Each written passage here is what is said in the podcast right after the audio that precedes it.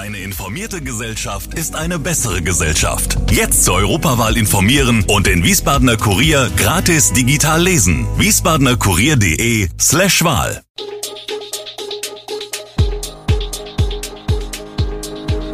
Gude, unser morgendliches News Update. Das Wichtigste aus Wiesbaden für Sie im Überblick. Guten Morgen aus Wiesbaden an diesem 1. März.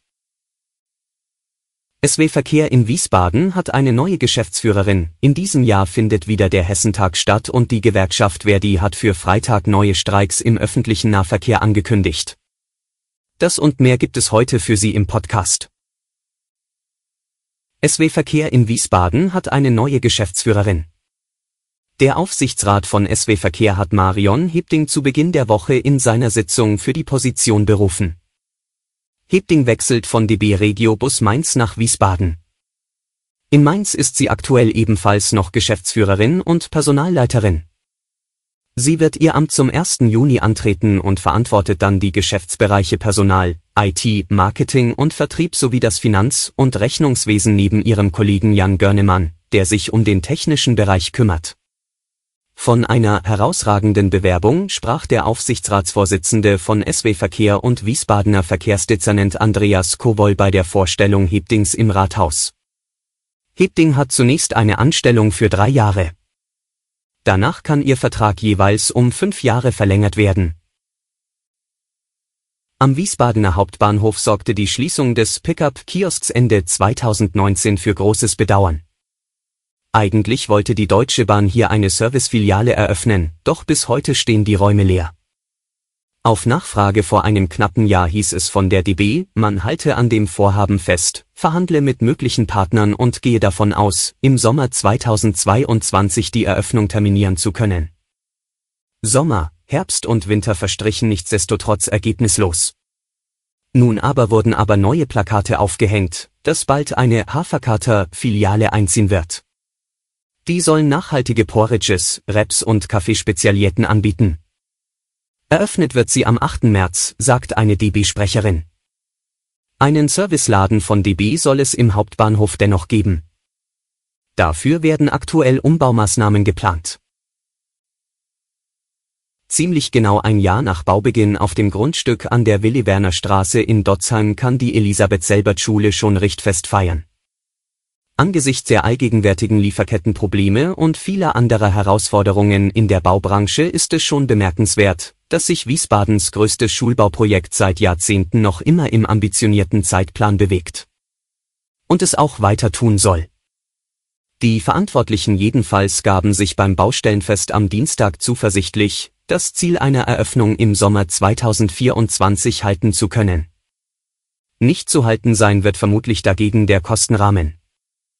Schon 2021 hatte die für den Gymnasiumsneubau ursprünglich veranschlagte Summe deutlich nach oben korrigiert werden müssen, um 30 Millionen auf 76 Millionen Euro wuchs der Ansatz auch, weil konzeptionelle und Raumprogrammsänderungen zu Buche schlugen.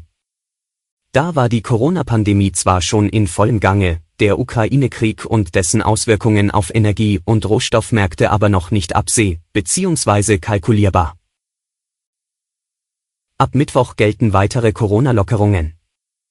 Die Masken- und Testpflicht für Bewohner und Beschäftigte in Gesundheits- und Pflegeeinrichtungen fällt. Wiesbadens Einrichtungen sind über die Regel erleichtert. Zum Beispiel im Antoniusheim freuen sich die Mitarbeiter über die Lockerung, sagt Michael Potz, geschäftsführender Leiter des Heims. Gerade im Umgang mit Demenzil Erkrankten habe die Maske die Pflege erschwert.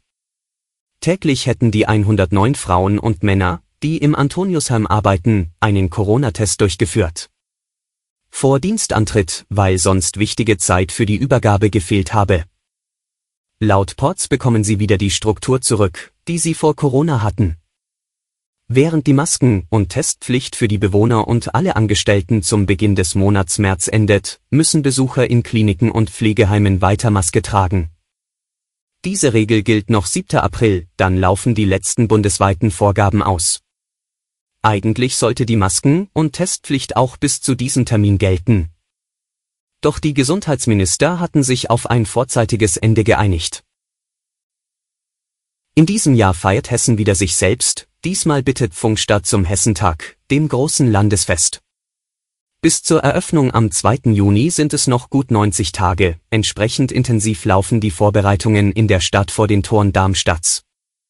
Bis zum 11. Juni werden rund 600.000 Gäste erwartet, die mit einem vielfältigen Angebot ins südhessische Ried gelockt werden sollen. Wir blicken dem Hessentag in Pfungstadt mit großer Freude entgegen.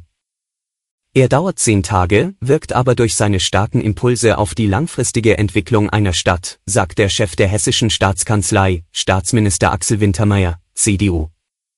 Das Fest mobilisiere die sozialen, kulturellen und wirtschaftlichen Potenziale, das Wir-Gefühl einer ganzen Region werde gestärkt.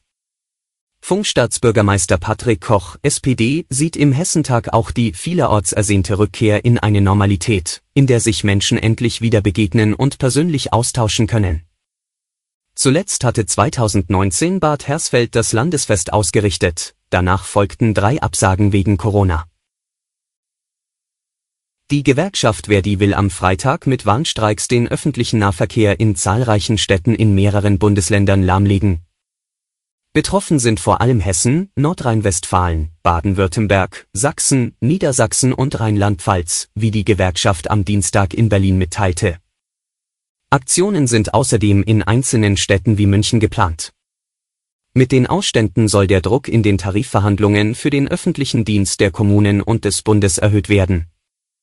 Die Warnstreiks sollen zeitgleich mit einem globalen Klimastreik von der Klimabewegung Fridays for Future an diesem Freitag stattfinden.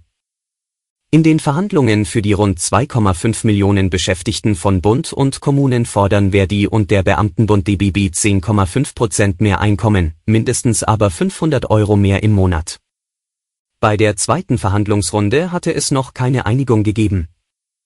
Ein Angebot der Arbeitgeber hatten die Gewerkschaften als unzureichend zurückgewiesen. Alle Infos zu diesen Themen und noch viel mehr finden Sie stets aktuell auf wiesbadener-kurier.de. Gude Wiesbaden ist eine Produktion der VRM von Allgemeiner Zeitung, Wiesbadener Kurier, Echo Online und Mittelhessen.de. Redaktion und Produktion die NewsmanagerInnen der VRM. Ihr erreicht uns per Mail an audio.vrm.de.